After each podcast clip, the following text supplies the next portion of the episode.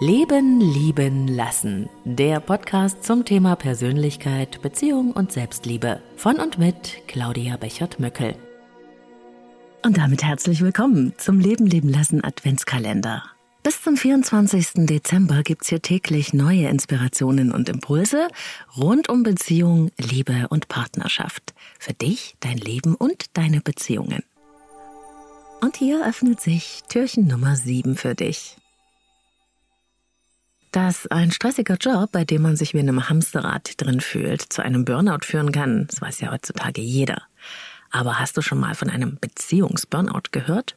Es klingt vielleicht etwas ungewöhnlich, aber andauernder Stress und emotionale Überlastung, Auswegs- und Hoffnungslosigkeit können auch in Beziehungen zu einem regelrechten Burnout führen.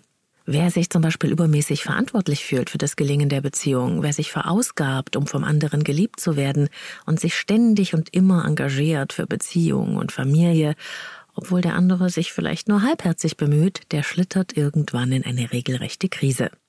Denn wer immer alles gibt, ohne irgendwo selbst einmal auftanken zu können oder Verantwortung loszulassen, dessen Beziehungsakkus, also die Energiereserven, sind irgendwann aufgebraucht und leer. Wenn du merkst, dass du dich immer häufiger ausgebrannt, erschöpft oder müde fühlst und dir andauernde Sorgen um die Beziehung machst, kann das ein Zeichen für ein Beziehungsburnout sein.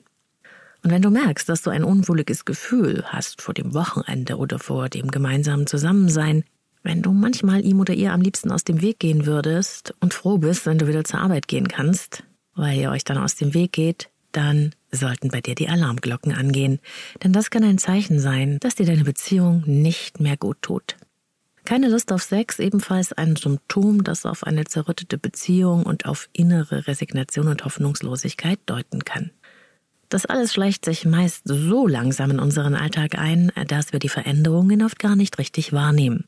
Umso wichtiger ist es, sich selbst und die Beziehung einmal genau unter die Lupe zu nehmen. Stell dir doch dazu einmal eine Skala von 0 bis 10 vor. Mit dieser Skala kannst du die Beziehungstemperatur messen. 0 ist im Beziehungskeller, also unterirdisch. Und 10 ist so toll, wie du dir die Beziehung nur vorstellen und erträumen kannst. Und jetzt frag dich mal ganz ehrlich, wie es dir in deiner Beziehung wirklich geht.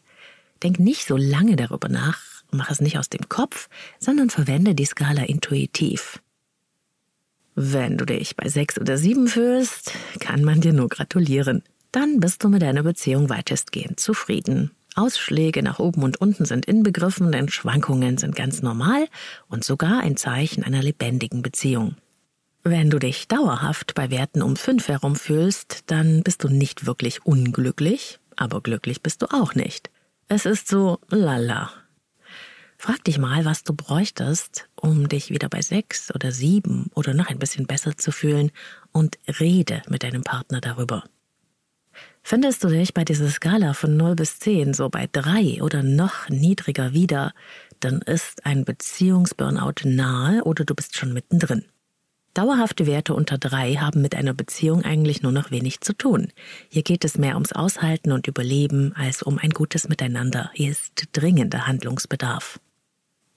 Und übrigens, wenn du dich fragst, wann geht's denn hier mal um zehn? Natürlich ist das wunderschön, aber zehn in einer Beziehung, das ist nichts, was wir auf Dauer halten können. Das ist punktuell, wenn es besonders schöne Momente gibt, tollen Sex oder andere ganz tolle Erfahrungen von Nähe und Intimität. Für eine gute Beziehung, sage ich gerne, reichen ansonsten 70 bis 80 Prozent. Und falls du feststellst, dass es bei dir nicht so ist, der erste und wichtigste Schritt ist immer der Mut, die Beziehung so zu sehen, wie sie wirklich ist und aufzuhören, irgendetwas zu beschönigen. Der zweite Schritt ist, sich ehrlich zu machen und zu sehen, ob beide Partner noch Interesse an einer Verbesserung der Beziehung haben und ob beide bereit sind, ihren Anteil dazu beizutragen. Passiert das nicht, ist die einzige Lösung manchmal die, sich voneinander zu lösen. Aber bevor das passiert, lohnt es sich immer, einen ehrlichen Versuch eines neuen Miteinanders zu machen. Und das wünsche ich dir herzlichst, deine Claudia. Und wenn dir der Leben leben lassen Beziehungs-Adventskalender gefällt, dann teile ihn auch mit Menschen, die du liebst und denen du mit ein paar stärkenden Impulsen und Inspirationen ebenfalls eine Freude machen kannst. Besuche mich auch gerne auf Insta unter Leben leben lassen Podcast. Auch dort schauen wir täglich hinter die Türchen des Adventskalenders. Morgen öffnet sich das neue Türchen vom Leben leben lassen Adventskalender für dich. Ich hoffe, du bist dabei. Noch mehr Inspirationen zu Persönlichkeit und Beziehung auf leben-leben-lassen.de.